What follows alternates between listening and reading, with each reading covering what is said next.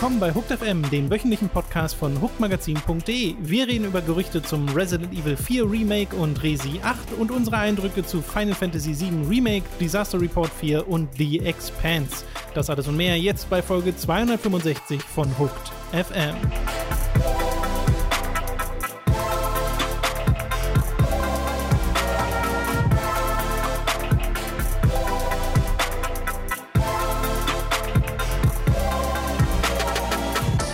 Begrüßen euch bei einer weiteren Folge Hooked FM. Ich bin Tom, mir zugeschaltet ist wieder der Robin. Guten Tag, guten Morgen, guten Mittag, warum ihr das hört.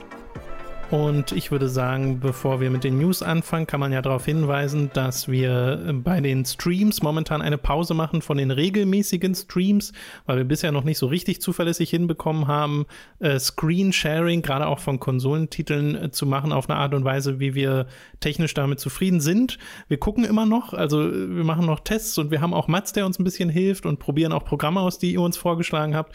Also vielleicht kriegen wir da auch wieder was hin. Ob es dann auch wirklich wieder regelmäßig Donnerstag-Streams werden, weiß ich ich jetzt nicht, aber das wäre ja auch relevant für Time to 3 und so, weil wir da genau. gerne auch ein paar Sachen machen wollen. Genau, da haben Tom und ich schon letzte Woche ein bisschen rumprobiert. Das hat alles nicht so richtig funktioniert, wie Tom gesagt hat. Ja.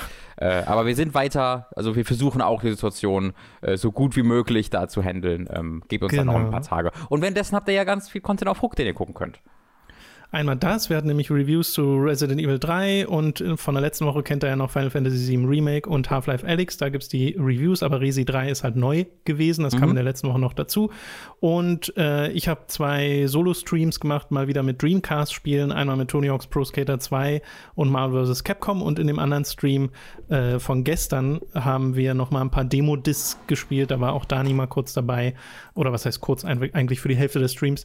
Und äh, das hat sehr viel Spaß gemacht und da könnt ihr mal reinschauen. Die Aufzeichnungen davon sind aber auf Time to 3. Mhm, ich möchte noch einmal dann empfehlen, bei äh, Patreon und Sadie vorbeizugucken, denn unsere Praise the Casual Bloodborne-Reihe ähm, ja, neigt sich mit ganz, ganz großen Schritten dem, dem Ende zu. Mhm. Äh, wir sind da jetzt wirklich noch, also zwei, drei Wochen wird das noch gehen und dann sind wir durch. Und die letzten zwei, drei Folgen waren eine sehr einzigartige Odyssee, die es wert ist, angeguckt zu werden.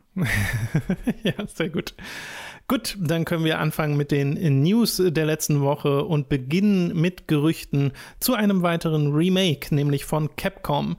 Resident Evil 4 wird wohl remaked, was jetzt finde ich nicht so überraschend ist, aber äh, da gibt es schon sehr viel Feedback im Internet zu und ich glaube, du kannst dich dem da anschließen, äh, von dem, was ich bisher schon von dir gelesen habe. Äh, mehrere Quellen haben gegenüber Video Games Chronicle äh, gesagt, dass Resident Evil 4 Remake sich in Full Production befindet, für 2022 geplant ist und entwickelt wird von M2, die bereits bei äh, Resident Evil 3 mitentwickelt haben in so einer unterstützenden Rolle. M2 ist ein Studio, äh, was geleitet wird von Tatsuya Minami, einem der oder dem ehemaligen Chef von Platinum.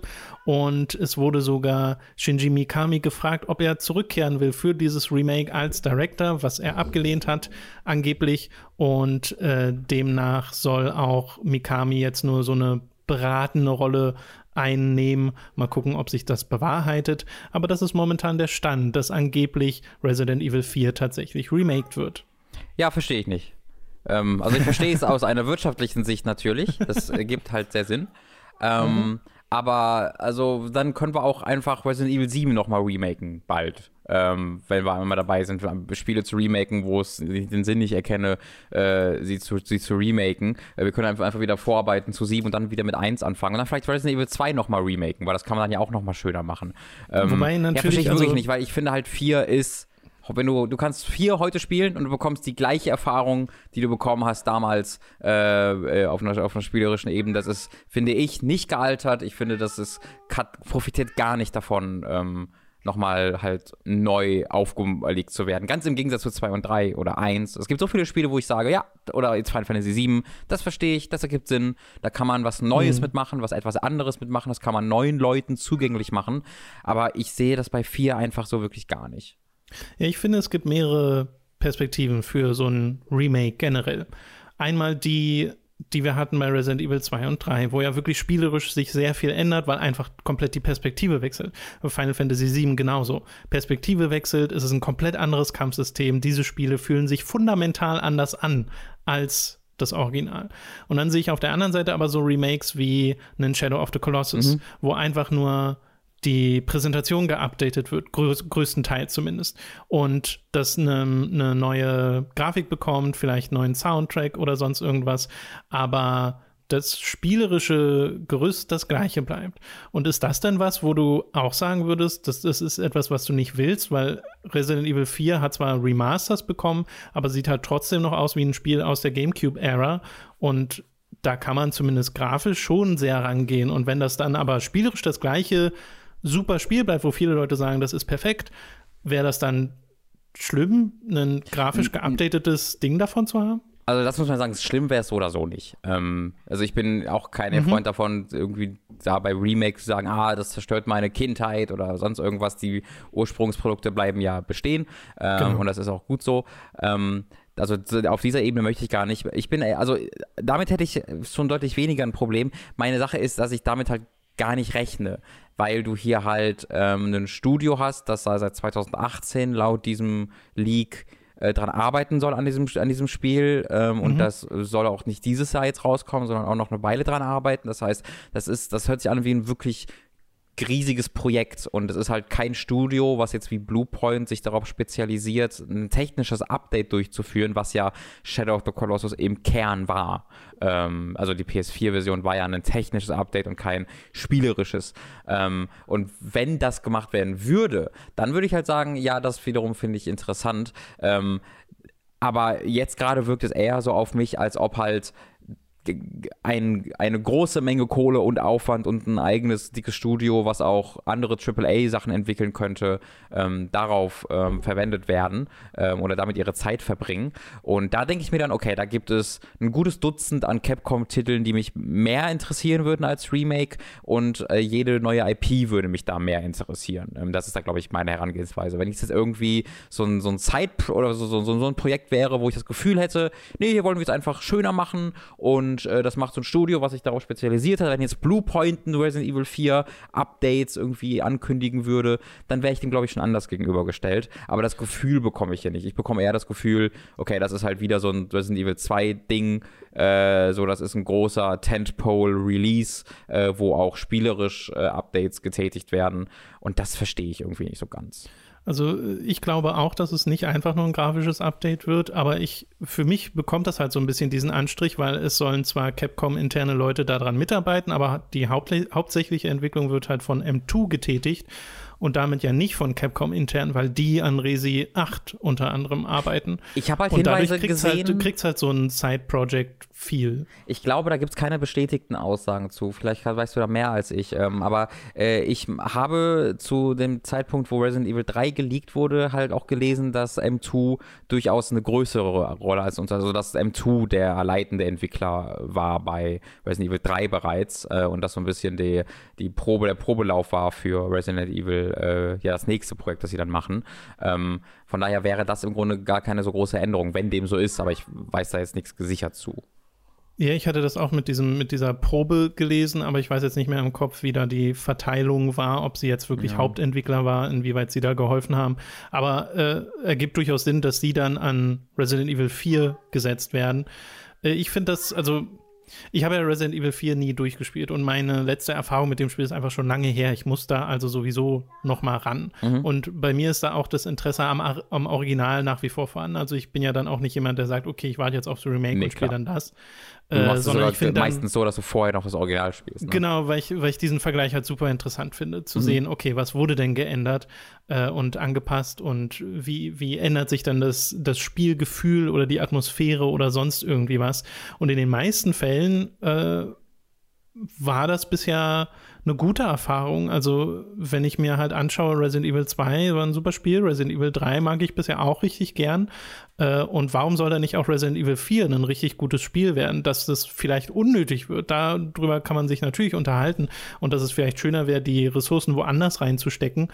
Aber äh, bei mir ist dann immer dieses, dieses Zwischending da, dass ich mir denke, entweder macht es wirklich so nah am Original, dass es fast nur ein optisches Remake mhm. bleibt und erhaltet diese Gameplay-Balance, die das Original hatte und für die es geliebt wurde und den Einfluss, den es damit hatte. Oder macht so viel anders, dass quasi ein neues Spiel draus ja, gen wird. Ja, genau. Dann, dann, dann würde ich halt wieder nicht mehr so ganz verstehen, warum man es Resident Evil 4 unbedingt nennen müsste, weil gerade bei Resident Evil mhm Also diese Spiele sind sowieso jetzt nicht so groß unterschiedlich. Äh, da könnte man das einfach Resident Evil 9 nennen und das noch vor 8 releasen oder was weiß ich. Ähm, ich, ja, ich, ich glaube, wenn ich so drüber nachdenke, ich habe so, also ich habe einfach unterschiedliche Gefühle bei, also ist ja noch keine Ankündigung, ist ja wirklich ein Leak. Aber genau. ausgehend von Resident Evil 2 und 3 habe ich halt ein anderes Gefühl bei diesem Leak, als ich jetzt bei der Ankündigung des Remakes von Shadow of the Colossus hatte. Wenn ich das halt höre, habe ich mir, habe ich direkt das Gefühl gehabt, okay, hier wird einfach gesagt, guck mal, wir haben hier ein perfektes Spiel. Was ist denn, wenn wir das in wunderschön nochmal sehen? Ähm, mhm. That's it. Ähm, und, und bei Unflüssig, ja. ähm, und bei, bei Resident Evil 4 habe ich einfach aufgrund dessen, wie lange die Entwicklungszeit ist, wer daran entwickelt, äh, was der vorher gemacht hat und was Capcom in der Vergangenheit in den Remakes gemacht hat, eher die Befürchtung, dass da äh, versucht wird, das Spiel zu verbessern. Ähm, und hm. da gibt es halt so viele offensichtliche Wege, wie man das einfach verbessern könnte, wie zum Beispiel mit, hey, vielleicht wäre doch viel besser, wenn man sich bewegen könnte, während man schießt. Wo ich halt denke so, nein, nein, nein, nein, nein, that's not ja, the muss point, das you guys. Spiel drumrum balancen. Genau. Und da habe ich halt so, so ein bisschen die Befürchtung, dass da einfach die ja, das, äh, also vielleicht, also ist es einfach die Wertschätzung, die ich da so habe, dass halt Resident Evil 4 aus heutiger Sicht so was Einzigartiges ist. Und ich finde, das würde so viel verlieren, wenn das jetzt in großen Anführungszeichen, das soll überhaupt gar kein, ähm, ja, gar kein irgendwie Niedermachen dieses Ziel sein, aber wenn es jetzt nur sowas wie Resident Evil 2 oder 3 werden würde, ähm, ich finde, das würde Resident Evil 4, 4 ganz viel von seinem einzigartigen, von seiner einzigartigen Qualität nehmen.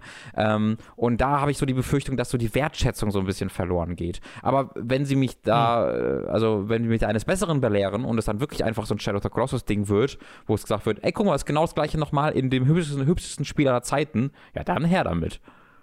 Ja, ich finde, ich glaube, ein Teil dieser Wahrnehmung, die da gerade herrscht um Resi 4, stammt auch daher, dass wir bei Resident Evil 2 und 3 diese Originalspiele nicht so frei verfügbar hatten Mm. wie es jetzt bei Resi 4 der Fall oh war. Ja. Weil diese Klassiker konntest du zwar so im PlayStation Store auf der PS3 runterladen, mhm. aber ich weiß schon nicht mal mehr, ob man das auf der PS4 problemlos konnte.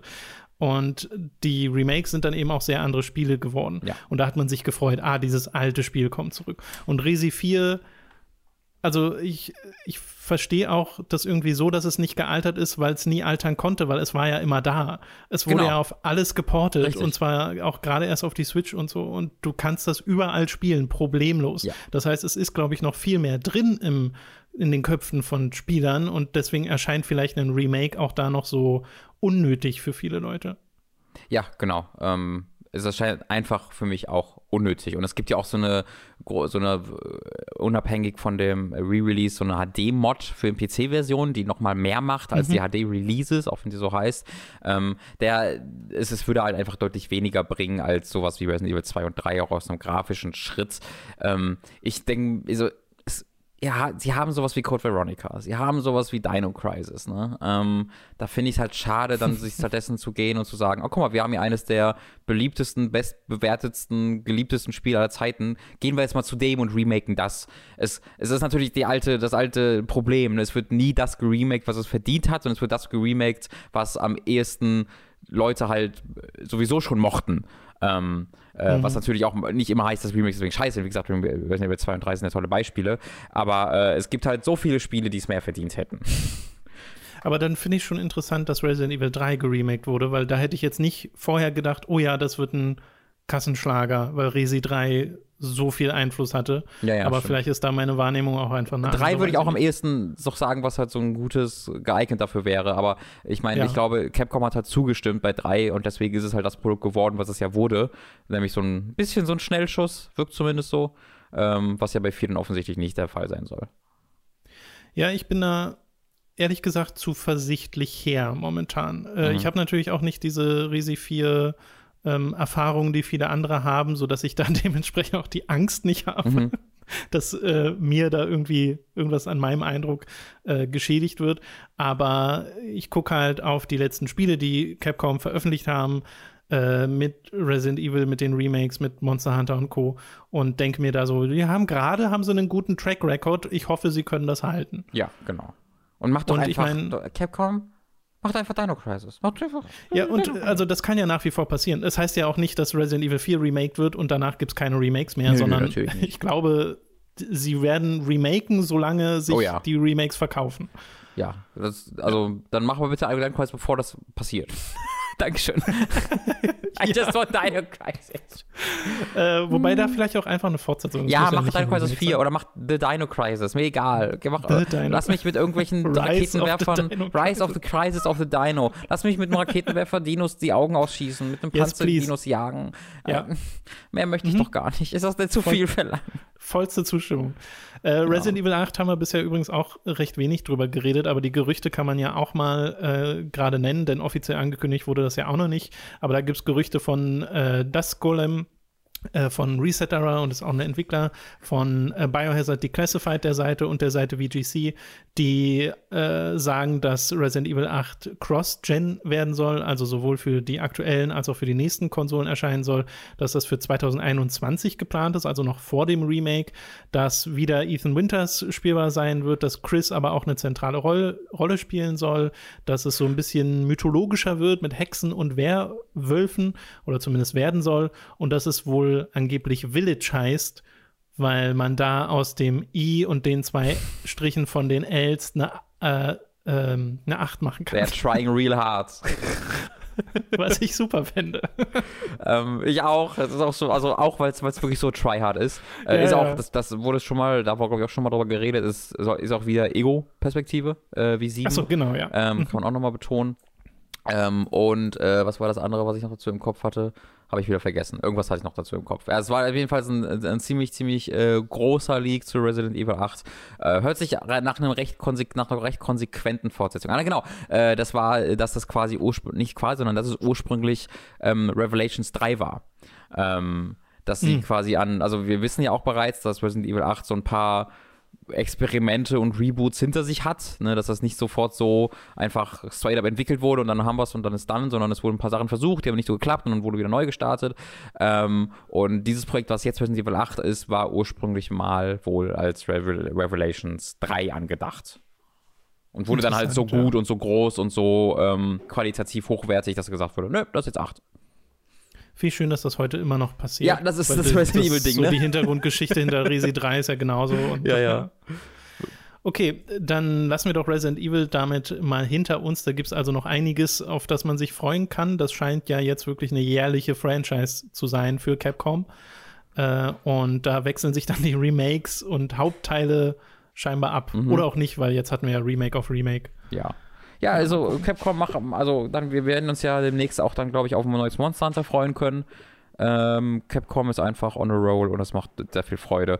Ähm, es wird halt spannend, ne? Was bei Capcom die Frage ist, für mich, ob sie diese Welle des Erfolges, die sie ja durchaus noch reiten, ähm, darauf, ob die darauf überschwappen wird, halt weniger offensichtliche Reihen zu, fortzusetzen. Ne? Also weil bisher machen sie, haben sie ja wirklich ihre großen Dinger. Ne? Sie haben dann äh, Resident Evil und sie haben Monster Hunter und damit haben, da hauen sie gerade alles raus, was irgendwie geht und es ist super erfolgreich und das ist cool. Ähm, meine große Hoffnung, und ich glaube von, von die vielen Leuten die große Hoffnung ist halt, dass es sich auch auf die Reihen auswirkt, die vielleicht ein bisschen in Vergessenheit geraten sind. Ne? Sowas wie Dragon's Dogma vielleicht ähm, oder halt Dino Crisis. Äh, aber auch Ja. Sachen, die ich vielleicht gar nicht im Kopf habe, ähm, dass da vielleicht Capcom nochmal Hand anlegen würde.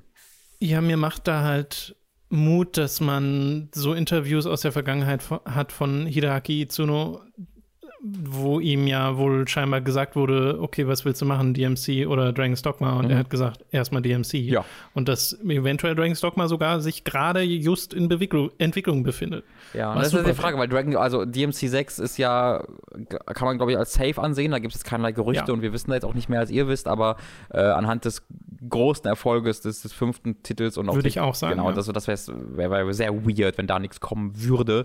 Ähm, das heißt, die Frage ist, okay, macht er dann so ein bisschen die äh, Nummer, wie sie, jetzt habe ich wirklich den Namen von dem Kingdom Hearts Macher vergessen. Tetsuya Nomura. Dankeschön. Wie sie zu Nomura macht, dass er einfach sieben AAA-Spiele mal gleichzeitig entwickelt. Äh, das kann man natürlich auch machen. Ähm, mal, mal gucken. Ich persönlich würde Okay. natürlich lieber einen Dragon's Dogma 2 nehmen als einen Devil May Cry 6, einfach weil ich es aufregender und spannender finde. Mhm. Äh, aber äh, ich wäre auch über einen Devil May Cry 6 weiterhin sehr, sehr glücklich. Ja, same. Also bei mir, ich mag diese Reihen halt alle irgendwo, deswegen so, ich nehme es gern. Mhm. Äh, Und ich wäre auch sehr gespannt, wie ein neues Monster Hunter aussehen würde nach dem Erfolg von World. Aber ja, das, das lassen wir einfach mal auf uns zukommen. Da kommen sich ja noch die Ankündigungen alle. Oder die Leaks. Mhm, ja. äh, wir machen mal weiter mit ein paar kleineren und größeren News, wo wir mal gucken müssen, wie viel wir dazu zu sagen haben. Mhm. Robin, wie findest du denn den PlayStation 5 Dual Sense Controller? Oh ja, ähm, finde ich interessant tatsächlich. Ähm, weil das halt das erste Mal ist, dass PlayStation seine, seine Form verändert, seine Ergonomie verändert. Es wurde mit drei Jahren gedacht, mit dieser Banane, ähm, und dann Ja, nicht gemacht. Und ich war mir jetzt auch sehr sicher, dass das halt das Ding ist wie bei Xbox, dass wir halt diese Controller haben und das war's. Ähm, und das ist jetzt ja auch keine grundsätzliche, komplette Veränderung. Es ist halt eine etwas längere Version des DualShock-Controllers. Ähm, aber ich bin da schon sehr positiv überrascht, dass mh, Sony da ein bisschen was probiert äh, und versucht durch haptisches Feedback im ganzen Controller äh, nochmal ein bisschen was Neues zu bieten. Also ich finde das Mhm. ziemlich cool. Ja, ich meine, ich finde ja, der PlayStation 4 Controller hat schon eine Veränderung durchgemacht. Er ist aber noch erkennbar ein PlayStation Controller. Aber er wurde ergonomisch auf jeden Fall schon angenehmer als Also das auf, die genau, das auf jeden Fall, das, das möchte ich auch nicht sagen, dass es nicht verändert hat, nur halt, ne, wenn du den Schritt so PS von 2 zu 3 zu 4 guckst, das ist so, okay, hier wurde es einfach besser gemacht, äh, beziehungsweise bei 2 und 3 würde ich was anderes sagen, aber ist egal. Äh, bei 360 und bei, bei Xbox 360 und Xbox One ist es ja genauso, ne? das hat sich auch verändert, aber im Kern ist die Form ja gleich geblieben ähm, Ja. und ich finde, dieser Schritt ist ein größerer als davor. Ja, jetzt rückt es ein bisschen in Richtung Xbox, weil es ein bisschen, na, klobiger wirkt negativ, aber ein bisschen größer wirkt, ein bisschen gröber, trotzdem noch sehr abgerundete Flächen. Äh, hat jetzt nicht mehr die farbigen Tasten, hat jetzt eben, wie du schon sagst, haptisches Feedback, hat den Rumble jetzt auch in den Triggern und so ein Kram. Äh, der Touch-Button ist tatsächlich noch da, was ich interessant finde. Der Share-Button heißt jetzt anders, nämlich Create-Button. es gibt ein eingebautes Mikrofon und das sind so die Features von diesem Controller. Die Farbe, die wir da jetzt gesehen haben, war halt so ein, so ein schwarz-weiß gehalten, aber es hat immer noch dieses Controller-Leuchten hinter dem Touchpad jetzt. Also er hat das einfach nochmal die Stelle gewechselt. Ich finde den per se auch schick. Äh, halt sehr farblos, wodurch es dieses sleeke Design bekommt, dieses sehr, ja, ein bisschen sterile. Ich mag ja eigentlich so ein paar Farbkleckse auf meinen äh, Elektrogeräten. Aber der gibt es eigentlich nie zum Launch, oder? Also diese ähm, Nee, nee, nee, bunten, das meine ich äh, gar nicht. Dass man Sachen. hier auch verzichtet, zum Beispiel die Buttons farbig zu machen. Ach so, okay. I see. Weil Dreieck, Viereck, Ähm. Kreis und so haben ja eigentlich Farben, die wir ihnen mit Stimmt. ihnen Ach, assoziieren gar und die geachtet, gibt's, gibt's gar nicht auf dem Controller. Das finde ich interessant. Ja. Äh, ja, aber an und für sich, also so, ich habe den gesehen und gedacht, ja, schick, Ja, schick fand aber ich nicht jetzt nicht groß weiter drüber Durch, nachgedacht. durch diese, durch diese schwarz-weiß Farbgebung, die ja wirklich sehr anders ist als vorher, ähm, die finde ich nicht so schick. Ich habe dann ein paar Mockups halt gesehen, wie er jetzt komplett weiß oder komplett schwarz aussieht. Das finde ich deutlich hübscher, wenn er einfarbig ist. Ähm, aber das ist mir, also ich finde einfach cool, wenn neue Sachen probiert werden. äh, das ist einfach mein, mein, mein, mein Ding und äh, dass da was Neues probiert wird. Jetzt gerade bei dieser neuen Generation, die ja bisher wirklich sehr wie eine logische Fortsetzung wirkt, was ja auch cool ist, aber es wirkt jetzt ja nichts, also wenig so richtig, das ist alles verändert alles. Ähm, dass dann so kleine Sachen sind wie ein neuer Controller, das gibt dem einfach so ein bisschen Next-Gen-Feeling, was ich mag. Ja, genau. Ja, mal gucken, wann wir dann erfahren, wie die PlayStation 5 tatsächlich auch aussieht. Ja, also die, die genau. Konsole. Wir haben jetzt noch ein kleines Update äh, zu einer vorherigen, Gesch- vorherigen Geschichte. Wir haben nämlich äh, in den vergangenen Wochen mal über Silent Hill Gerüchte äh, geredet. Da ging es spezifisch darum, dass es einen Silent Hill Reboot geben sollte, angeblich äh, von alten Machern von Team Silent damals. Und äh, das sollte ein komplett neues Spiel werden in der Reihe. Und zum anderen war ein anderes Gerücht, dass Silent Hills wiederbelebt werden soll, dass Sony sich bemüht, Hideo Kojima wieder ranzukriegen und die, diese Beziehung zu reparieren. Und dann kam aber äh, irgendwie eine Woche später oder so die Meldung von Konami Amerika, wo ein Repräsentant gesagt hat, nee, das, wir kennen die Gerüchte, aber stimmt alles nicht.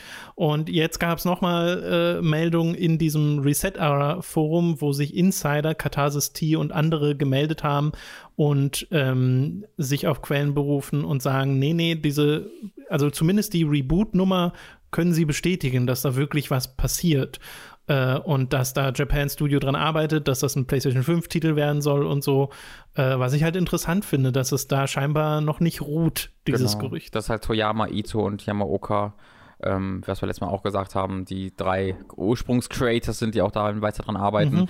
Ähm, ja, genau, also das wollte, da, da gibt es jetzt gar nicht so viel Neues zu sagen, aber es ist, glaube ich, schon was wert, dass die, äh, diese Leute danach, auch nach der, dem Dementi, sagen, nee, das stimmt. Äh, und das gibt ihm durchaus nochmal extra Glaubwürdigkeit, weil in diesem Forum, dem Reset Error Forum, ähm, wird durchaus Wert darauf gelegt, dass halt nicht jeder einfach nur also sagen kann, ich bin Insider und das passiert jetzt, sondern wenn du halt behauptest, ich bin Insider, ich weiß das und das, ähm, das und das kann ich sagen, dann wenden sich die Moderatoren dieses Forums an dich und verlangen von dir, dass du gegenüber denen, und die behalten das dann natürlich auch privat, äh, also denen zeigst, den Hinweis, warum du das glaubwürdig ist. Ja, dass das nicht einfach mhm. nur Bullshit ist, sondern dass du tatsächlich äh, das wissen kannst und dass es tatsächlich Grund gibt, diese Information zu haben für dich.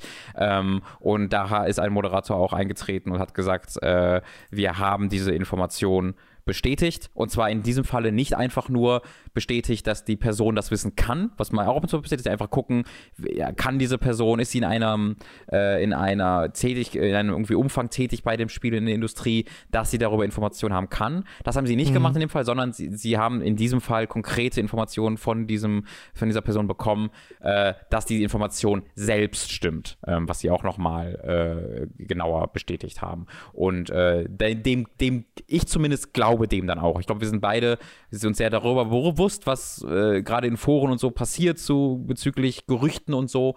Ähm, aber anhand unserer Erfahrung in der Vergangenheit, mit, damit wer das hier liegt und wie das geleakt wird, ähm, ist das schon alles sehr, sehr konkret und ein konkreter Hinweis darauf, dass das tatsächlich stimmt. Zumindest dieser Teilaspekt.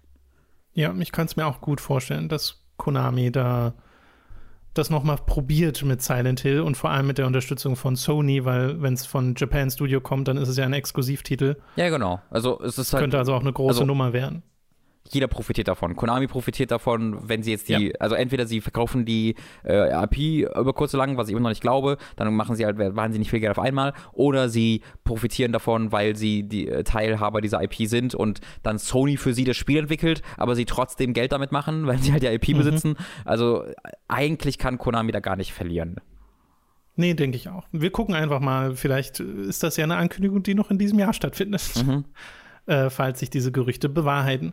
So, ich habe noch zwei kleine oh, oh, Sachen. Ganz kurz, ähm, darf ich kurz ja? was noch was sagen? Das passt nämlich ja, sehr klar. gut zu dem, was wir gerade gesagt haben. Ich bin gerade bei dem äh, Dust Golem, der einer dieser Leaker ist und auch Moderator mhm. bei Reset Era auf dem Ding gewesen und er hat genau dazu Stellungnahme genommen, damit wer wie sehr, äh, wer wie viel bei den Resident Evil Spielen entwickelt, äh, bei den Remakes. Ähm, oh. Das würde ich mal kurz zitieren einfach, ja. ja uh, It's a little bit complicated since Resident Evil 3 Remake was kind of a collaboration between Redworks, K2, M2, Capcom Division 1 and, and Neobards uh, on Resistance. Also Neobards hat Resistance entwickelt. Also es ist wohl tatsächlich so, dass dieses, das Remake selbst von diesen vier Studios, die auch äh, erwähnt werden, ähm, wenn man um das Spiel guckt, so ziemlich gleichmäßig entwickelt wurden. Und dann schreibt er, Resident Evil 4 Remake is being helmed by M2 and has more Capcom Division 1 involvement, if that helps for people. M2 okay. did help with Resident Evil 3 to experiment as a team uh, a bit and get some practice in the Resident Evil Engine. Also das, was ich gerade gesagt habe, dass M2 die Lead Developers gewesen wären, bei 3 stimmte nicht. Okay, gut, dass wir ja. das nochmal geklärt haben. Genau, ich wollte sagen, wir haben noch zwei kleine Sachen, nämlich zum einen äh, die Bestätigung, dass Disco Elysium auf die Switch kommen soll. Hell yeah. Äh, und auch schon soon, haben die Entwickler in einem Interview gesagt, aber wann dieses soon genau ist, wissen wir halt nicht. aber das kommt auf die Switch, was schon mal super ist. Und äh, das Solange zweite, man Text lesen kann. So, ich sag's vom voraus. Bitte mach den Text eine, nicht zu klein. Das ist eine berechtigte Sorge. Aber man hatte zumindest einen Text leider im Spiel das auf stimmt. dem PC. Das ist ein guter Punkt. Das war so gut, ja. Äh, deswegen hoffentlich gibt es den dann einfach auch. Äh, und das andere ist, dass Saints Row the Third Remastered für Xbox One, PlayStation 4 und Switch kommt am 22. Mai. Und da gibt es so einen Vergleichstrailer, wo man auch sieht, dass das sich grafisch sehr verändert. Also sowohl die Lichtstimmung an und für sich, also das Spiel wirkt anders, aber es sieht auch besser aus. Äh, und ja, das, das kommt. Cool. ich habe da gar nicht so viele cool. Emotionen zu, cool. ehrlich gesagt. Ich habe ich hab vor ähm, einer Weile, da kann ich auch mal kurz was zu sagen, weil vielleicht Leute fragen, warum bisher nichts drüber gehört haben. Ich habe mir tatsächlich einen Code für Pencil Dragoon Remake angefragt und den auch bekommen. Ähm, ich warte aber noch damit es zu spielen, wo du gerade Remaster erwähnst, komme ich drauf. Ähm, mhm. äh, ich warte damit aber gerade noch zu spielen, weil es ein paar äh, große Kritikpunkte dazu gibt. Es hat wohl, also es gibt Probleme mit dem Trefferfeedback und mit der Steuerung, dass sie verzögert ist. Und das wurde bereits alles bestätigt vom Entwickler, der gerade aktiv an einem Patch daran arbeitet, dass das halt ähm, den dem ursprünglichen Spiel mehr angepasst wird Yep. und diese Probleme, die Fans damit haben, äh, angegangen werden. Und ich warte gerade einfach darauf, bis dieser Patch erscheint. Ja, super. Ja. Gut, dann sind wir durch mit den News für diese Woche. Es ist wieder Zeit für eine kleine Werbeunterbrechung. Über audible.de slash hook könnt ihr ein kostenloses Probeabo beim Hörbuchdienst Audible abschließen und erhaltet folglich das erste Hörbuch eurer Wahl umsonst, das ihr auch über diesen ersten kostenlosen Probemonat hinaus behalten könnt. Also audible.de slash hooked für das kostenlose Probeabo. Außerdem sei an dieser Stelle unser Shop bei getshirts.de empfohlen. Da könnt ihr euch Shirts, Pullover, Tassen, Mauspads und mehr mit Hooked und Time to 3 Motiven holen. Den Link dazu findet ihr in der Beschreibung und auf unserer Website. Schließlich gibt es dann noch unseren Amazon Affiliate Link, über den ihr Spiele, Filme, Serien oder was ihr sonst eben gerade noch so braucht bestellen könnt. Und auch den findet ihr in der Beschreibung. Wir kommen zu den Spielen, die wir in der vergangenen Woche gespielt haben und äh, beginnen mit einem Spiel, über das du zumindest kurz mal etwas sagen willst, nämlich Disaster Report 4. Der eine oder andere kennt Disaster Report schon aus den eigenen Erfahrungen mit dieser äh, japanischen Kultreihe, der wieder andere aus unseren Time to 3 Eskapaden mit ihr oder zumindest mit einem Teil dieser Reihe. Und du hast jetzt den vierten gespielt auf dem PC, ne? Äh, genau, ich habe mir die PC-Version äh, zuschicken lassen. Das war ebenfalls ein, ein Code, den wir vom Publisher bekommen haben. Wie gefällt es dir denn bisher, Robin? Oh ja, also ich habe es durchgespielt, äh, tatsächlich. Ähm, Mhm. Und es ist also ähm, harte Deadly Premonition Feelings. Äh, Im besten und im schlechtesten Sinne. Äh, ich muss mal kurz bei der Technik bleiben. Es gibt ein Demo auf allen Plattformen. Und ich möchte Hm. euch dringend raten, diese Demo sich vorher anzugucken. Gerade auf PS4 und Switch. Denn die PC-Version ist tatsächlich ziemlich gut. Also es hat mehr Grafikoptionen, als ich dachte. Es hat einen Windowless, äh, äh, Borderless Window Mode ähm, und läuft dann auch äh, flüssig. Ähm, was nicht immer. Also es gibt so zwei, drei Stellen im Spiel, wo es tatsächlich anfängt zu ruckeln. Äh, kurz, ähm, wo einfach die, du sagst, dass einfach die Engine versucht, Dinge nachzuladen und zu viele NPCs sind da, auch auf dem PC. Ähm, aber insgesamt läuft es tatsächlich flüssig. Auf der PS4 ist es so, also stellt euch vor, was ihr euch für eine Performance vorstellen würdet bei einem AAA-Titel auf der Switch. Diese Performance habt ihr auf der PS4. Das heißt, extreme Framerate-Einbrüche, es läuft nie wirklich flüssig, es hat eine Auflösung, die okay ist, aber nicht großartig und es sieht halt einfach aus wie das, was es ist, nämlich ein PlayStation 2-Spiel, was für die PlayStation 3 entwickelt wurde und dann auf die PlayStation 4 im Kern geportet wurde. Ähm, und dann läuft es aber wirklich wie, als ob es ein Next-Gen-Titel wäre, der auf der PS4 runtergekürzt werden musste. Dann haben wir aber auch noch die Switch-Version. Und die Switch-Version ist, kann ich, also bei aller Liebe für, für Spiele wie Deadly Premonition und für kaputte Spiele, die offensichtlich äh, mehr, mehr ähm, machen wollten, als ihr Budget zuließ, ist im Kern eine Frechheit. Weil das Spiel läuft wirklich, also das Spiel hat mir einen flauen Magen bereitet, weil es so unfassbar ruckelt, weil es so aussieht, wie es aussieht. Also es, ich weiß nicht, was es für eine Auflösung hat, aber es sieht aus wie 320p. Und dann hat es aber gleichzeitig noch, im, diese eine Auflösung hat es dann, aber dann hat es auch noch das Problem, dass alle Texturen so unfassbar verwaschen sind und dann auch ständig nachladen, aber dann auch wieder zurückgehen zu ihrem verwaschenen Stadium, während du mit Leuten redest. Und es dann auch noch ganze Zeit ruckelt und dann hast du ganze Zeit Kamerafahrten, die so durch die Gegend rackeln, äh, ruckeln und es ist wirklich also ein, ein technisches Desaster, wie ich es selten in meinem Leben gesehen habe.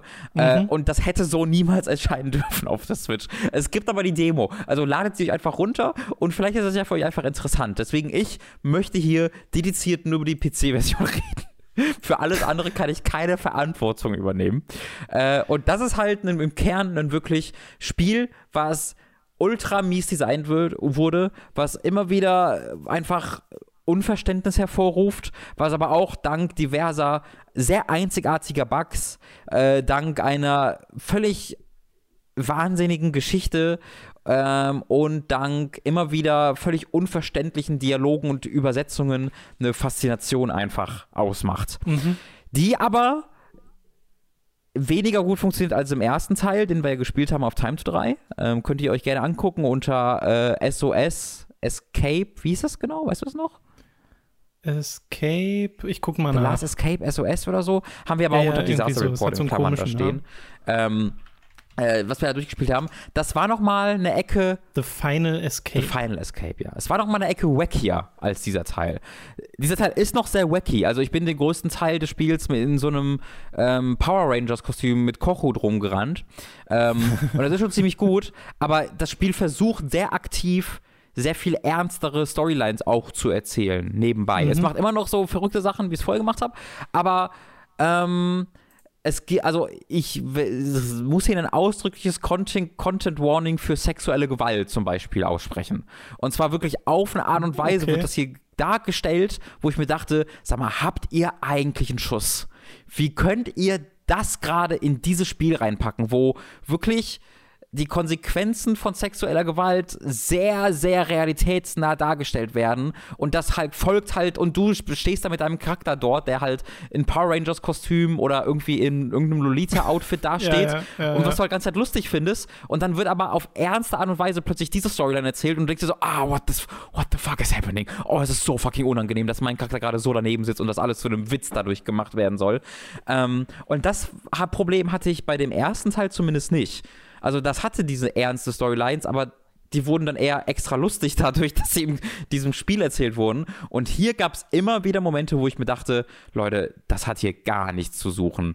Und das ähm, ruft große Einschränkungen dafür hervor, wie und wem ich diesem, dieses Spiel empfehlen kann. Und da werde ich nochmal sehr viel ausführlicher in einem eigenen Review wo, äh, oder in einem eigenen Video, äh, woran ich gerade dazu arbeite.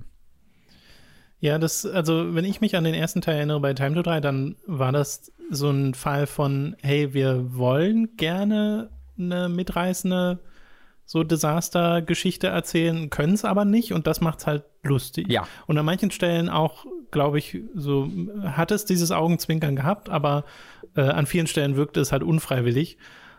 Äh, Und man kann sich halt krass verheben, wenn man dann Mhm. in der Situation des Entwicklers ist und dann sich an anderen Themen versucht und trotzdem der Rest noch genauso ist. Ich lasse hier halt für mich persönlich nebenbei gerade ein Video von der Switch-Version laufen. Und Ist krass, oder? das sieht halt, ja, also so viel Unterschied zu der PlayStation 2-Version sehe ich gar nicht. Oh, Ähm, und das äh, will ja schon was heißen, weil die sah Ja. auch nicht so gut aus. also wir haben ja Raw Danger, also Disaster Report 2 ist hierzulande als Raw Danger erschienen, nicht selbst gespielt, aber in meiner Recherche ähm, schien es mir so, als ob die sehr dort in dieses wacky Ding auch reingegangen sind. Ne? Dass es sehr Mhm. aktiv, sehr bewusst lustig wird. Also dass du irgendwie einen äh, Charakter an einer Klippe hängen hast und du hast dann, du kannst dann halt, du hast dann verschiedene Optionen, äh, ihn zu retten oder ihn erst nach einer Belohnung zu fragen oder sonst irgendwas und die letzte Dialogoption ist Take his head weil er einfach einen Hut auf hat, den du haben willst. Äh, und äh, das scheint wohl gerade Raw Danger dann noch sehr reingegangen zu sein und das mochten Leute halt sehr. Und das machen die immer noch in diesem Spiel. Also du hast wirklich in jeder dieser Situationen eine, also es, du hast teilweise wirklich zwölf unterschiedliche Möglichkeiten, irgendwo darauf zu reagieren. Ähm, und immer auch die, also nicht immer, aber in gro ganz, ganz oft hast du auch wirklich einfach extrem lustige Möglichkeiten. Äh, du kannst halt so einen Charakter spielen, der auf gar nichts Bock hat und der einfach sagt, ja komm, Alter, ah, jetzt steckt die hier unter dem Rubble fest und du sagst der, du fragst der, warum die das gemacht hat, das ist doch super dumm. Äh, also solche Sachen kannst du halt wirklich machen und es ist wirklich sehr, sehr lustig. Aber du kannst das halt dann manchmal auch machen, wenn halt ein Charakter gerade einfach ein wirklich schlimmes Sache erlebt hat. Und dann kannst du dann anfangen, ihn, ihn diesen Charakter anzumachen. Und dann denkst du so, ah, no, das geht gerade gar nicht klar, lieber Entwickler. ähm, und das ist halt wirklich bitter. Und das ist halt ein kleiner Teil vom Spiel. Also den größten Teil des Spiels war es eine Mischung aus Unverständnis, ein bisschen Langeweile und ganz großer Begeisterung über die völlige Verrücktheit, die dieses Spiel halt macht und auch auf einer Metaebene. Also du kannst in diesem Spiel mit Charakteren über Disaster Report reden. ähm, Schön. Und das hat mir sehr viel Spaß bereitet. Aber dann gibt's halt, also in diesen acht, neun Stunden war dann so eine halbe Stunde, wo ich mir nur dachte, Freunde, das ist gerade das Unentschuldbarste, was ich in dem Spiel gesehen habe. Ja, ich finde halt so schade, weil äh, das, das Konzept Disaster Report ist immer noch ein interessantes Spiel. Voll. Dass du während so einer Katastrophe oder kurz, nee, eigentlich während so einer Katastrophe da drin bist. In diesem und Spiel ist es wirklich wie so danach, eine muss Stadt man sagen. reagiert. Oder Äh, danach, genau. Genau, also in diesem Spiel Äh, hast du am Anfang ein Erdbeben und dann vergisst das Spiel irgendwie auch so ein bisschen, dass es Erdbeben gab in der zweiten Spielhälfte. Ja, weil im ersten Teil sind ja noch Sachen kaputt gegangen, während wir die Stadt erkundet haben. Mhm. das passiert hier nur am Weißt du? Anfang des Spiels wirklich noch. Ach so, okay. Ja, schade eigentlich. Aber zum, trotzdem ist das Konzept immer noch was sehr Eigenes. Auf jeden Fall. Ja, ja, ja. Ja. Also Naja, so gut, die erste Hälfte. Anfang, Anfang ist untertrieben, aber die erste Hälfte und in der zweiten Hälfte geht es dann sehr um den Wiederaufbau und die Konsequenzen. Okay. Äh, Na, dann können wir ja gespannt sein, äh, was da noch von dir kommt äh, zu Disaster Report 4. Falls ihr vorher schon neugierig seid, dann äh, hört auf Robin und schaut euch vorher die Demo an und tendiert vielleicht eher zur PC-Version. Gut, äh, wir Oh, haben noch ein ich muss Spiel auf eine Sache noch dazu sagen, Tom, ein Detail, Ja, wenn man es bitte, kaufen will, es bitte. kostet fucking 60 Euro. Okay, das also auch man dazu sagen. einfach zu teuer. Es kostet auf Steam einfach 60 Euro. Ähm, 60 ich will, Euro, ja. also ich weiß nicht, ob das, ob das gut ist oder nicht. Das müsst ihr selbst dafür mit, also es ist davon abhängig, wie viel Geld ihr habt. Aber ich finde, für mich persönlich ist das ein bisschen viel Geld für das, was es dir bietet. Das wollte ich noch sagen. Also wenn ich jetzt persönlich privat hören würde, oder ist dieses Spiel und das ist interessant, aber auch kaputt und halt eigen, aber auch äh, tone deaf, dann würde ich nicht sagen, dass ich 60 Euro dafür ausgeben ich wollen würde dir zustimmen. Okay, äh, wir haben noch ein Spiel auf der Liste, nämlich Final Fantasy VII Remake. Äh, Da hast du jetzt auch reingespielt. Ich habe in meinem zweiten Playthrough ein bisschen weiter gespielt im Hard Mode und äh, bin sehr gespannt, wie du es denn findest bisher. Wie weit bist du denn überhaupt? Äh, Ich bin äh, so fünf Stunden drin, ähm, was gerade, also wir Okay. sind gerade auf dem Weg zum zweiten Reaktor in den Tunneln. Oder damit sind wir gerade durch. Dann also nach der Jessie. genau, das habe ich schon gemacht. Episode, oder? Genau. Ne? Ja, okay. Äh, und äh, wir spielen das, also ich sage auch wir, weil wir spielen das jetzt auch, äh, wir lassen uns da Zeit, weil äh, Lucy da immer dabei ist. Äh, Mhm. äh, Lucy ist auch so wie ich, äh, hatte jetzt keine großen Erfahrungen mit sieben oder nochmal weniger, weil ich habe es jetzt zumindest fünf, sechs Stunden gespielt. Mit Final Fantasy 7 selbst kennt sie sich jetzt so gar nicht aus, hat aber Dirge of Cerberus durchgespielt und da sehr tolle Erinnerungen dran. Jesus Christ. ja, Warum? Jesus Christ is das right. ist original das schlechteste bisschen Final Fantasy VII, was man erleben kann. Ja, aber Vincent, Tom. Vincent, Vincent. ja Vincent Hab ich ist mir cool, sagen lassen. aber oh Gott. ja, ähm, also, aber sie, also das ist halt wirklich faszinierend, weil also Lucy kennt wirklich fast gar nichts über diese Geschichte. Auch, also auch Ja, diese ja. bekannten Memes und die bekannten äh, Story-Beats, die, die äh, halt viele Leute kennen, die kennt sie nicht und das, das finde ich sehr cool, da freue ich mich drauf, das zu erleben mit ihr. Äh, aber im Care, aber ich habe es ja auch jetzt, also ich weiß ja auch nicht zum Beispiel, wie jetzt Sephiroth mit Cloud zusammenhängt oder so, das weiß ich Mhm. auch alles nicht, ich habe ja nur die ersten sechs Stunden gespielt. Ähm, und uns beiden gefällt es sehr, sehr, sehr gut. Wir haben da wahnsinnig viel Freude dran gerade. Das ist so, also es ist wirklich das Final Fantasy, auf das ich seit vielen, vielen Jahren warte.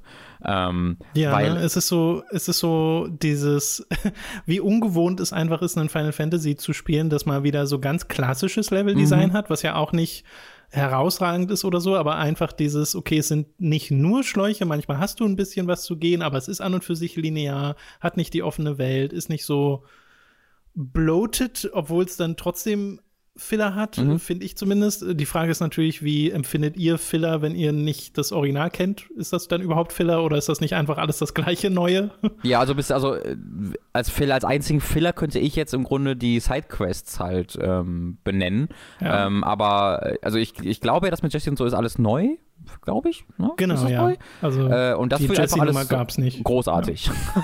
also da habe ich jetzt gar nicht das Gefühl, dass das Filler ist oder so, sondern es wirkt einfach so, als ob es Mhm. total cleveres Einführen dieser Charaktere ist. Äh, und das ist halt, was mich so begeistert daran, dass dieses Spiel läuft, also hat wirklich einen, schafft es einen Balanceakt durchzuführen, weil es einerseits halt dieses sehr übertriebene Anime hat, wo Charaktere mit großen Gesten reden und äh, alles ist sehr melodramatisch und Barrett schreit jeden an und äh, das ist alles äh, sehr larger than life, ähm, aber gleichzeitig kümmere ich mich trotzdem sehr um diese Charaktere und mag sie sehr und ich finde Jessie großartig und ich mag Cloud total Ja. ähm, und äh, so äh, Barrett mag ich auch total, obwohl er diese, obwohl er ni- wenig mit einem echten Menschen zu tun hat, sondern einfach diese, diese Litfaßsäule ist, diese rumschreiende. Ähm, aber finde ich, finde ich großartig. Wedge finde ich, finde die alle großartig. Tifa finde ich noch am ehesten so ein bisschen langweilig, aber sie soll, also ich, ist glaube ich auch ganz gut, einen Charakter zu haben, der jetzt nicht diese überbordende Personality mal hat. Ähm, und das mag ich alles sehr. Es gibt mir halt so total einfach dieses Feeling von, ich will ich will einen melodramatischen Kitsch haben, mit dem ich aber gleichzeitig, der sich selbst nicht hundertprozentig ernst nimmt, mit dem ich lachen kann, mit dem ich Spaß haben kann und äh, mit dem ich einfach mich äh, daran erfreuen kann, wenn ein Charakter sieben Meter in die Luft springt und irgendwelche Anime-Kämpfe äh, Kämpfe durchführt. Äh, und Diese genau das bekomme ich Motorradszenen, ne? Äh, ja, die Motorrad, also einfach, die, die, die Zwischensequenzen sind so fucking gut gedreht. Die Regie mhm. und die mhm. Kameraarbeit und das Editing ist so fucking geil in diesem Spiel. Äh, das finde ich großartig. Ja, das freut, also mich freut es total. Mir gibt es ein total gutes Gefühl, dich mal positiv über Final Fantasy VII ja. Charaktere reden zu hören, nachdem das Original ja nicht so zünden konnte, zumindest nicht im Nachhinein äh, bei dir bei Nachholversuchen. Und dass das jetzt zumindest im Ersteindruck klappt, mhm. freut mich sehr. Macht dir denn auch das Kampfsystem Spaß? Total. Also es ist für mich das, was Final Fantasy XV immer sein, hätte sein sollen in ja. meinem Kopf. Mhm. Ähm, ich glaube, am ehesten bin ich noch, also ich habe nie so richtig, ich, ich fühle es, ich fühlt sich für mich immer ein bisschen falsch an, wenn ich mit der R2 oder L2-Taste das Spiel kurz pausiere, um den anderen Charakteren zu sagen, was sie machen sollen. Ich habe das Gefühl, ich würde noch gerne, also ich hätte gerne die Option, dass sie noch selbstständiger werden. Ich weiß nicht, ob es sie gibt oder nicht, ob ich sie mhm. einfach übersehen habe. Ich habe oft das Gefühl, nee. dass ich schon sagen muss, nee, benutze mal Thunder, benutze mal Thunder, benutze mal Thunder. Ich habe aber so viel Freude daran, in Echtzeit rumzuspringen, dass ich darauf, glaube ich, sogar gern verzichten würde. Und also ich glaube, wenn ich nur die Option hätte, die Charaktere zu wechseln, aber nicht die Option hätte, sie dann, ihnen dann Kommandos zu geben, äh, das, damit hätte ich kein Problem. Okay. Ja, also das ist tatsächlich was, was ich jetzt schon öfter gelesen habe und was mir persönlich zwar einleuchtet, aber was ich gar nicht als Problem empfunden habe, dass nämlich die Charaktere, wenn du sie nicht steuerst, sehr passiv sind. Sie blocken zwar und sie machen ihre normalen Angriffe, aber benutzen ja nicht ihre ATB-Leiste. Mhm. Es gibt dann zwar Materia, mit der du so ein bisschen was manipulieren kannst, was sie machen, während du sie nicht gerade steuerst, aber an und für sich will das Spiel schon, dass du ihnen Befehle gibst ja. und so. Und ich habe das auch immer gerne gemacht. Sowohl das Befehle geben, als auch das, okay, ich switche jetzt rüber und ich spiele mal eine Weile mit Tifa oder ich spiele mal eine Weile mit Barrett oh, und hatte da total meine Freude dran und habe ja jetzt auch äh, die Tage noch ein bisschen weiter gespielt und habe gerade im Hard Mode noch mal richtig gebrütet über Materia-Zusammenstellung, weil ich einfach komplett anders spielen muss, wenn ich keine Items benutzen darf. Äh, und man kann auch das Argument machen, dass der Hard Mode vielleicht ein bisschen übertreibt. Ja, also ich finde, das, äh, das kann ich mir sehr gut vorstellen, weil auch auf normal ist es nicht einfach. Ähm, da habe ich mir nee, auch genau, schon da gibt es auch schon Stellen, wo man sagen kann, ja, hier muss ich aufpassen. Ja, genau. Also da gab es jetzt, ich weiß gar nicht, was war das noch für ein Kampf? Ähm, bei irgendeinem Kampf bin ich, bin, ich, bin ich tatsächlich auch schon gestorben. Und selbst wenn ich nicht sterbe, also ich hatte gerade diesen Kampf gegen, ich werde natürlich nichts genaueres sagen, aber gegen diesen Motorradtypen. Äh, mhm. hast du so einen One-on-One-Kampf und der war jetzt nicht unglaublich schwierig, aber ich habe gemerkt, okay, hier gibt es eine Taktik und ich hau jetzt, wenn ich jetzt einfach ja. nur auf die Viereck-Taste haue, dann klappt es vielleicht, aber wahrscheinlich eher nicht. Äh, und das ist halt genau das, was mir in, in äh, 15 immer abhanden gekommen ist, dass ich halt hier die Taktik dann erkenne und sie dann auch durchführe und ich mit Kamera sehen kann, was ich machen soll und das dann wirklich machen kann direkt. Ähm, und das hat dann auch super geklappt. Also die Taktik, die ich ja. mir dann ausgedacht habe, sehr schnell, die auch simpel ist, hat dann direkt so geklappt, wie ich mir es vorgestellt habe und ich konnte diesen Gegner dann äh, sehr effektiv so besiegen und hat es einfach, das hat sich einfach großartig angefangen angefühlt.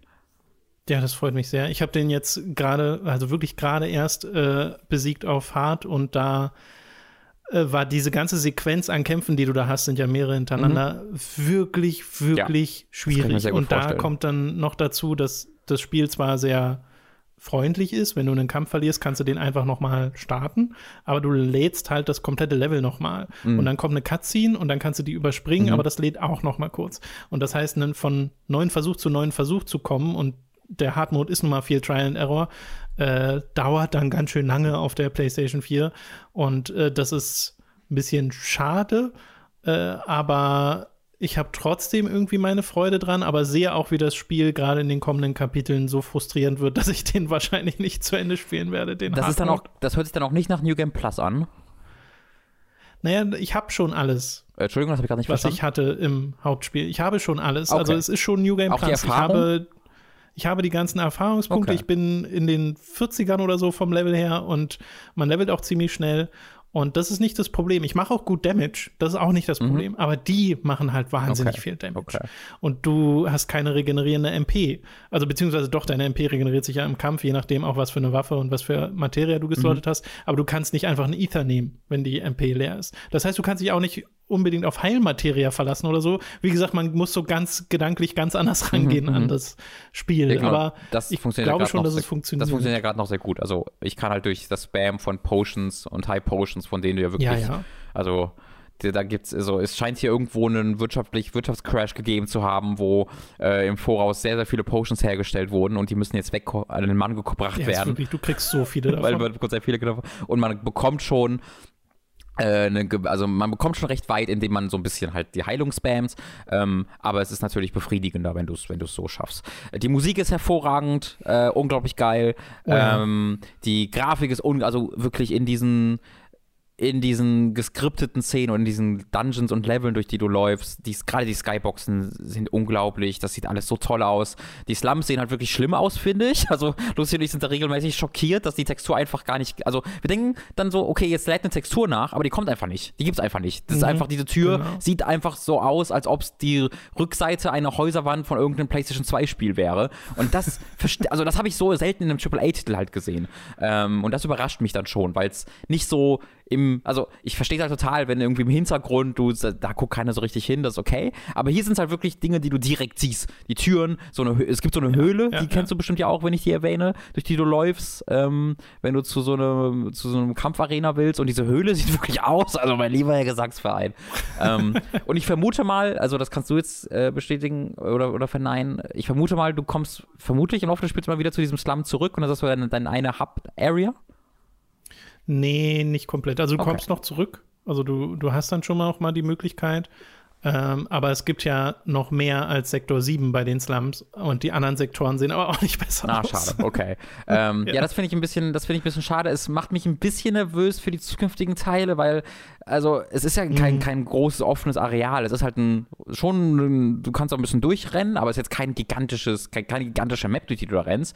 Ähm, und dass da, da, die da dann schon so Probleme haben, uff, da hoffe ich dann, dass sie das mit dem Sequel ein bisschen besser hinbekommen. Ähm, PlayStation 5 es, und PC. Ja, ja, genau. Es wird dann ja hoffentlich Next-Gen exklusiv. Äh, das sollte dem schon aushelfen. Ja. Äh, aber ja. es, ich frage mich halt wirklich, warum das der Fall ist, weil es ist ja Unreal Engine 4, die kann das eigentlich. Ähm, Finde ich, also ich würde einfach gerne ja, hören, was da der Grund hinter ist. Ich, ich glaube tatsächlich Performance, Texture Streaming und vielleicht auch einfach Zeit. Hm. Weil das Ding ist ja, ne, wenn du durch die Slums rennst, dann siehst du ja wirklich, wie die Texturen ja, hinterher stimmt, poppen. Ja. Die kommen einfach nicht hinterher. Äh, das heißt, da hast du ein Texture Streaming Problem, selbst auf der PlayStation 4 Pro. Mhm. Das ist auf dem PC müsste das schon mal nicht mehr vorhanden sein. Und ich glaube auch, wenn wir die PC-Version bekommen, und es gab ja jetzt so einen so Trailer, wo wirklich so ein, so ein Schriftzug drin ist, Captured on PC oder so. Oder, Ach so, gar nicht gesehen. PC-Footage ja. Capture. Also es, es, wurde sogar schon PC-Footage quasi gezeigt, ist voll weird. Äh, und das ist ja nun mal ein Jahr exklusiv, weil damals hieß es ja auch äh, Experience First oder Play First on PlayStation oder so. Also es wird ja nicht auf der Plattform bleiben. Und da kriegen wir, denke ich, das zumindest das Texturupdate oder ich wäre jedenfalls sehr überrascht, wenn wir es da nicht bekommen würden. Auch die Skyboxen zum Beispiel, ich finde die an und für sich auch gut designt, aber ich finde, man merkt halt, dass das nicht High Resolution ist Skyboxen sind, sondern dass man da auch noch mal ein bisschen das Ganze hochbumpen könnte. Und manche der Skyboxen, da funktioniert auch die Perspektive einfach nicht. Oh, ist es so? Also das habe ich, das, also ja. bisher gucke ich auf jede Skybox und denke mir, das ist das Schönste, was ich je gesehen habe. Das ist mir noch nicht aufgefallen, muss ich sagen. Ja, es gibt auch mal Skyboxen, wo du nicht nach oben, sondern nach unten guckst und das funktioniert dann nicht. Aber mal ah, gucken, okay. ob, das, ob, da ob ihr das drauf. vielleicht anders seht. ist ja auch dann eine Floorbox, ne? vielleicht liegt es daran. Stimmt eigentlich. Aber an und für sich, also ich merke halt auch jetzt wieder beim Spielen vom, äh, vom zweiten Durchgang, wie viel Freude ich daran habe, wie viel Freude ich auch daran habe, teilweise die Reaktion zu sehen. War zwischenzeitlich auch bei uns im Discord und habe gefragt, wie es den Leuten gefällt. Und den meisten hat es da auch sehr gut gefallen. Äh, da bin ich natürlich dann auch, also finde ich dann auch spannend, wie es im weiteren Spielverlauf den Eindruck hält. Also was ihr dann so zum Beispiel berichtet, wenn ihr äh, mal weiterkommt oder es sogar durchgespielt habt weil sich doch storytechnisch dann schon noch ein paar Sachen tun und auch ein paar Sachen nicht tun, logischerweise, mhm. weil es halt nicht vollständig ist. Und wie das dann, mit welchem Eindruck ihr da rausgeschmissen werdet. Weil gerade bei mir war der Rausschmiss am Ende so ein, oh Gott, das finde ich richtig, richtig toll. Und ich weiß halt nicht, ob es jedem so gehen wird. Ja, äh, ich bin, ich, ja. also, wenn es so mehr weirden Scheiß macht, wie dass die Dementoren einfach ganze Zeit da sind, äh, dann bin ich da voll dabei. Es hat einfach Dementoren. Die spielen einfach Dementoren. Was war der Dementoren, Tom? Ja, so ziemlich. Aber gerade das finde ich so interessant, ne? Ihr habt halt diese, ihr seid nicht vorbelastet. Nee. Wie kommt da dieses Spiel an? Ja. Das ist super witzig gerade. Ja. ja, schön. Freut mich aber sehr, dass äh, zumindest der Ersteindruck äh, ein guter ist. Yes. Okay, dann haben wir noch eine Serie auf der Liste, nämlich Oh, darf ich The ganz Expanse. kurz, darf ich ganz kurz vorher noch was, Was sagen? Äh, gar Was kein, denn? gar kein, gar nichts, gar keine große Meinung, aber wir haben beide, Lucy und ich, haben die Credits erreicht in Animal Crossing. Äh, wir sind sehr stolz. Oh ja, ich auch. Du auch, äh, großartig. Äh, und das dazu passend, dass der große National Nightmare over ist und äh, die Ex jetzt endlich aus dieser Welt verschwunden sind, äh, lässt mich sehr positiv auf meine zukünftige musste- Animal Crossing Ich habe gerade kurz an Axt gedacht, aber du meinst die Eier. Achso, ich meinte Eier. Ich habe Ex gesagt, es tut mir leid. Ich meinte die Eier. Die Eier sind weg und das ist großartig. Das Mhm. wollte ich nochmal kurz äh, sagen. Ich finde, es ist eigentlich, eigentlich verrückt, dass wir das nicht als Breaking News mit einem extra Podcast angekündigt haben.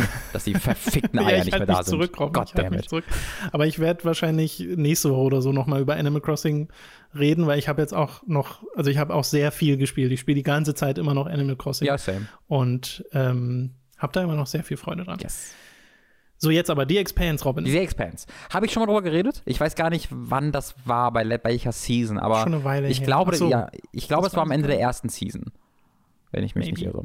Ähm, mittlerweile bin ich äh, äh, beim Ende, also ich habe die noch nicht komplett fertig, aber neige mich dem Ende dieser, der dritten Staffel.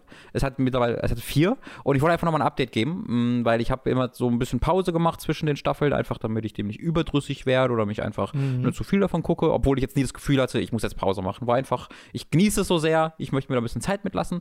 Und ähm, es ist, ich finde es krass, wie viel besser die Serie immer noch wird. Also die erste Staffel war so ein Ding, wo ähm, ich wusste, dass es auch noch besser werden wird und ansonsten hatte ich einfach gesagt, das ist eine gute Serie. Muss, kann man gucken, muss man aber nicht. Ist halt Hard Sci-Fi, hat man nicht so viel von. Ich bin großer Fan des Genres, ähm, deswegen würde ich das dann weiterempfehlen, aber es hat mich jetzt nicht auf allen Ebenen so völlig vom Hocker gehauen. Ähm, das ist mit der zweiten Staffel schon deutlich mehr passiert und gerade diese, die dritte Staffel jetzt ist wirklich sensationell großartig. Ähm, wie sehr diese Serie es schafft, dass du jetzt an einem also wie sehr sich diese Welt verändert. Ähm, guck dir halt ein Game of Thrones an, das macht das ebenfalls großartig. Ne? Wenn du da am, irgendwie am Ende der dritten Staffel guckst, wo ist diese Welt gerade und wo war sie am Anfang der ersten Staffel? Das ist so, holy shit, hier ist sehr viel passiert.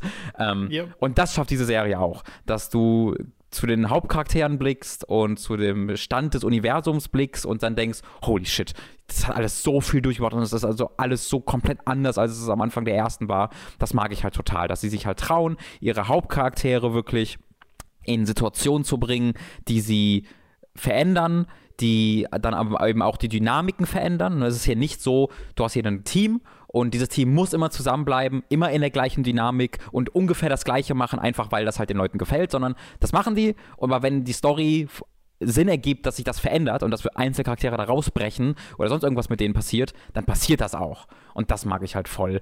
Ähm, Es geht so ein bisschen mehr in diesen Alien-Aspekt rein, aber bleibt trotzdem sehr bei dem Hard Sci-Fi. Also es ist halt nicht einfach nur Star Wars, sondern es versucht es wirklich zu analysieren und die Leute versuchen zu verstehen und es wirkt alles sehr nachvollziehbar, was das dann für politische Auswirkungen hat.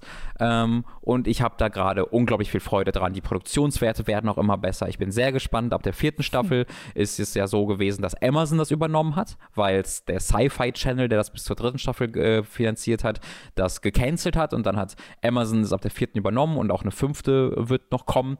Äh, und da bin ich sehr gespannt, wie es dann noch aussehen wird, weil bereits jetzt sieht es richtig, richtig toll aus. Wollte ich einfach nochmal sagen, das wurde nochmal besser mit der Zeit und ich würde es jedem empfehlen. Gibt es bei Amazon Prime.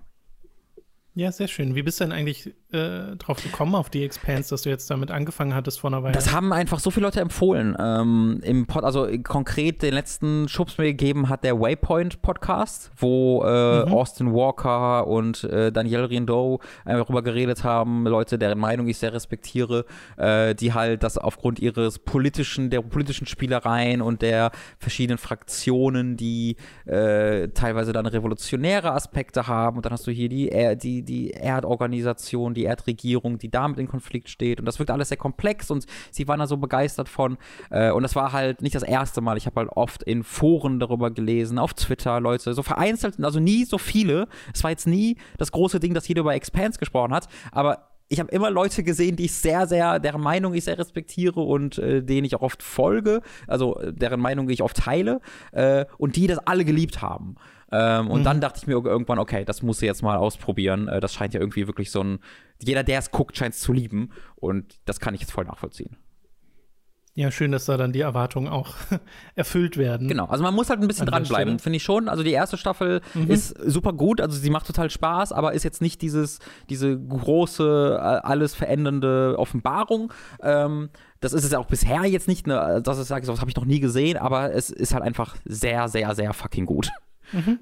Ja, schön. Ja. Manchmal reicht das doch auch. Ja, absolut. absolut. Ist ja jetzt nicht so, dass man nur die The Greats gucken muss. Genau. Und vielleicht wird es das ja noch. Ja, also das, das würde ich auch schon sagen. Also ich würde schon sagen, es ist, gehört zu den besseren Serien. Also ist, Top, Top 10 ist das schon sehr realistisch für.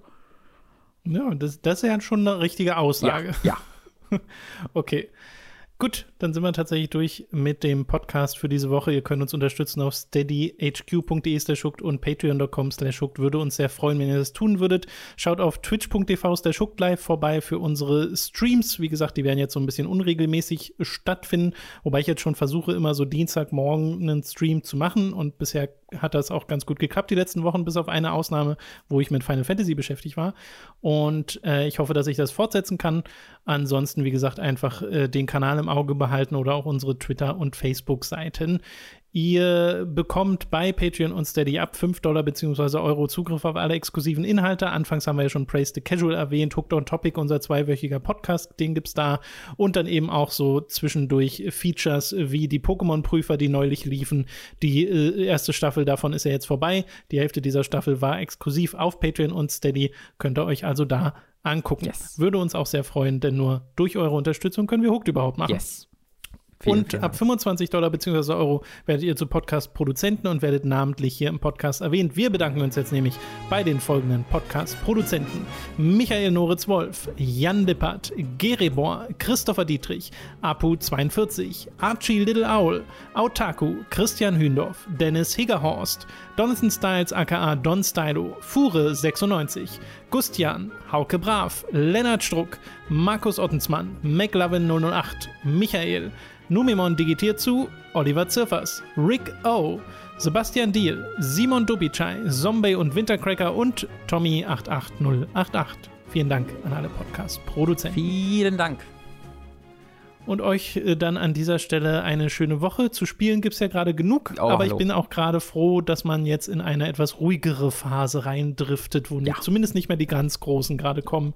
Das nächste für mich persönlich ist dann Xenoblade. Noch ein Remake, aber trotzdem freue ich mich darauf. Ja, genau. Ich weiß gerade nicht, gerade, gerade gar nicht, ob ich was Konkretes habe, aber ich mag es jetzt auch sehr, mir Zeit lassen zu können mit Final Fantasy. Ähm, Und äh, im besten Falle schaffe ich es auch demnächst nochmal den Stream anzuwerfen mit so einem Titel, der noch aussteht seit längerer Zeit, die ich angefangen habe. Ähm, dann mal gucken. Ich hoffe, da finde ich dann auch mal Zeit für. Aber jetzt erstmal muss ich mich ein bisschen in Disaster Report werfen. Yes, sehr schön. Okay. Ich werde mal gucken, was es bei mir als nächstes gibt. Äh, ich habe ein paar Sachen, die ich vielleicht machen werde, aber das ist noch nicht so konkret, deswegen will ich nichts ankündigen, was dann vielleicht nicht kommt. Ja, clever. Lieber nicht. Da, das hat mich noch nie abgehalten, Tom. Naja, aber bei, bei zum Beispiel Disaster Report, das hast du ja jetzt zumindest schon mal Ja, ja, stimmt, durchgespielt. das stimmt. Das ist ein guter Schritt, erster Schritt, finde ich auch. Ja. äh, okay, dann soll es das gewesen sein für diesen Podcast. Vielen Dank fürs Zuhören und wir hören uns beim nächsten Mal. Tschüssi.